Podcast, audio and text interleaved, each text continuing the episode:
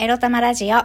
おはようございます。みくりです。この番組は、短く働き、多く稼ぐを目指す、パラレルワーカーみくりが、仕事のことや日々のいろいろ、いろいろを沖縄からお届けします。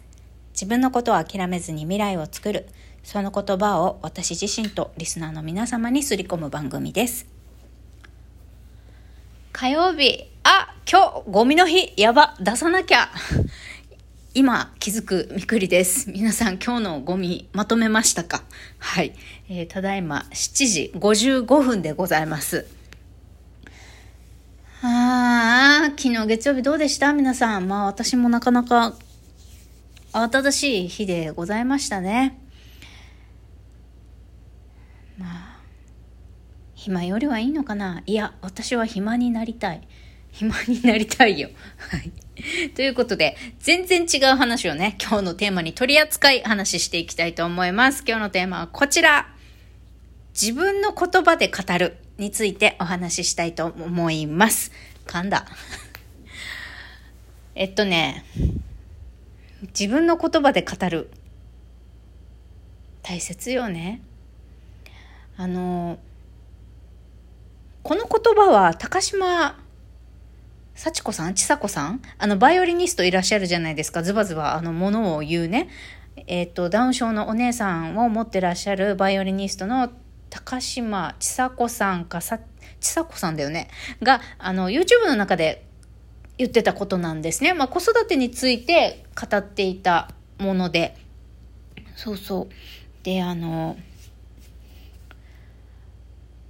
日本の男がダメなのは、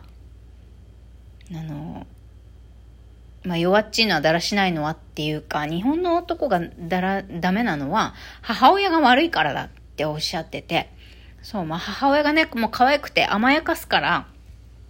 男の子がダメになっちゃうんだと。もう男の子はとっても可愛いと彼女は言っていて、まあなんだけど、例に漏れず彼女も二人息子さんがいて、でも中学生ぐらいから多分アメリカとかに、え留学させている今だと思うんですけど、そのまあね獅子は赤子を崖から突き落とすじゃないけどこう苦渋の思いでね可愛い我が子をもう厳しい環境へ追いやるっていうか追い出すっていうかそういう厳しい環境に持って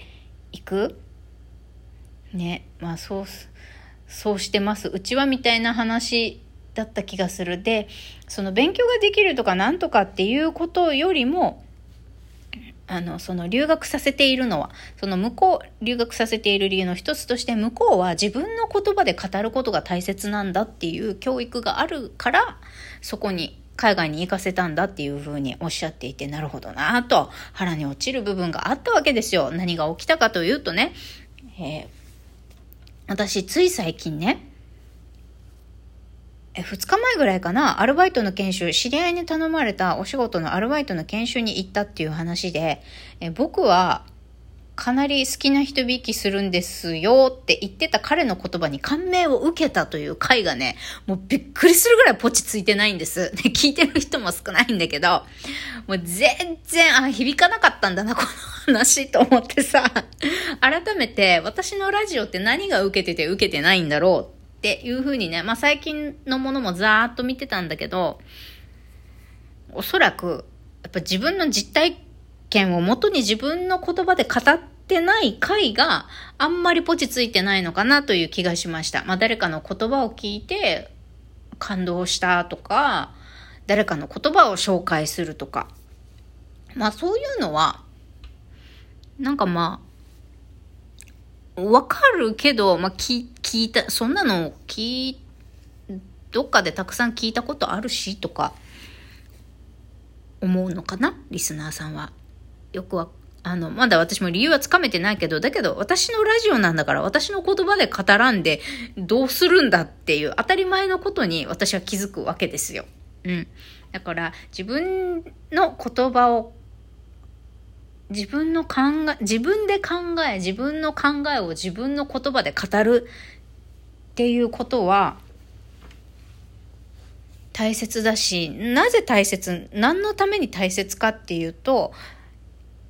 これから私はその店舗型ビジネスだとか事務所を構えてビジネスを起こすとかじゃなくってウェブ上で何かを発信して仕事をするっていうことを作っていきたいんだけど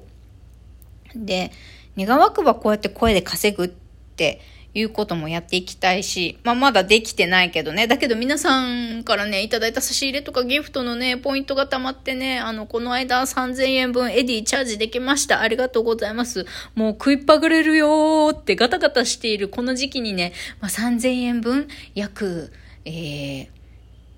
2週間分の食費がゲットできたことは非常に非常にありがたいことでございました。皆様本当にありがとうございます。まあそんなんで少しずつ、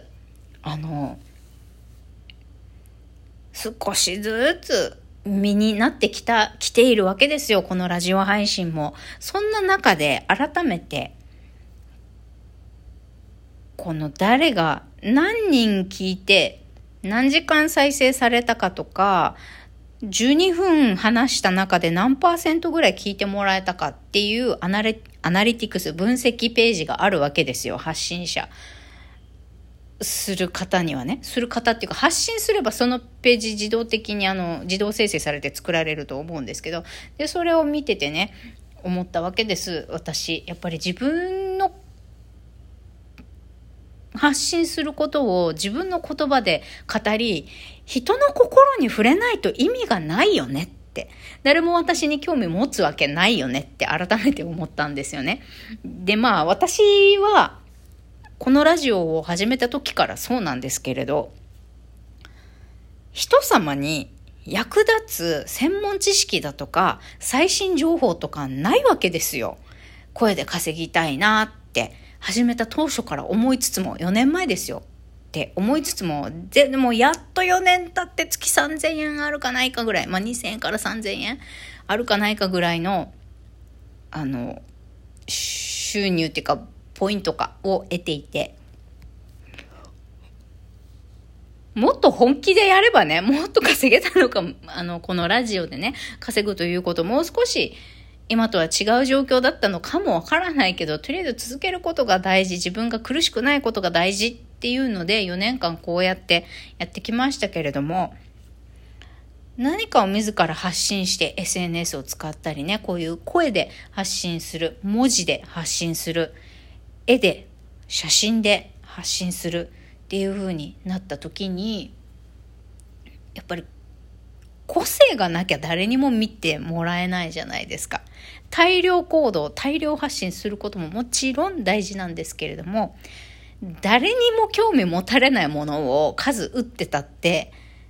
誰にも見られないからね。だからやっぱり中身、コンテンツだったりとか、その内容が大事なわけですよ。で、ここにやっぱり得意性とか専門性とか個性とか強烈なね 人の興味を引く強烈な何かがないとあとは共感だよね。うんがないとやっぱ人の心に刺さらないよね。人に興味を持ってもらうにはさ共感できる何かがあったりさ沖縄の言葉で言うと打ち当たりするって言うんだけど打ち当たりするものがないとねまあ心当たりがあるとかまあ心に刺さるっていうふうにも時には訳すかもしれませんがそうそうあの胸に刺さる 何かがないとやっぱりみんなには興味持ってもらえないよねとアナリティクスをくるくる見てて改めて思いました。だから結論は何かというと、まあ、タイトルのままか。自分の言葉で語るっていうことをもう少し意識して私はやる必要があるなと。朝から反省をいたしました。はい。で、まあ反省、反省あんまりしたくないけどね、自分のこと嫌いになりそうだから。はい。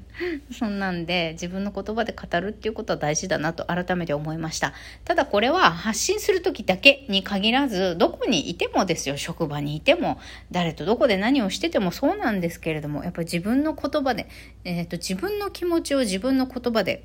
語るっていうことを私は何時も意識することが必要だなって思います。それは自己肯定感を高めるためです。いつも我慢して、周りを見て、ビクビクして、人の様子を伺って生きてきた私なので、もっと自分の思っていることを、もっと発信していく必要があるなって、ストレスをためないためにもね、うん、大切だから、自分の言葉で話す、自分の思ってること、感じていることをね、もう少し本音で自分の言葉で伝える。そしたら相手はもう少し相手はもう少しっていうか意外とねあのいろんなことに発展したり受け入れてもらえたりまあ何かトラブルが勃発するかもしれないけどそれはそれとしてさ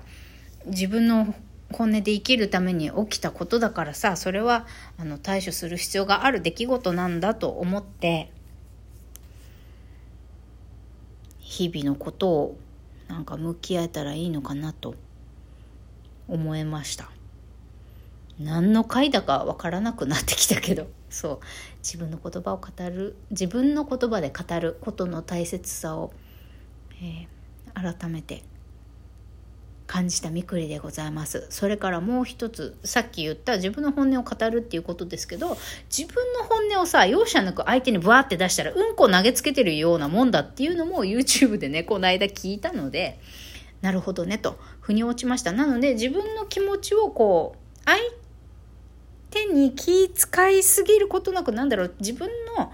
言葉で言うのも大事なんですけど自分の本音を丁寧に相手に伝えるっていうことを意識すれば相手も「何?」とかって反発せずあの受け入れてくれたりしますよっていうことも聞いたのでそれはテクニックの一つとしてねあの意識しておきたいなって思いました。それではまたいってらっしゃい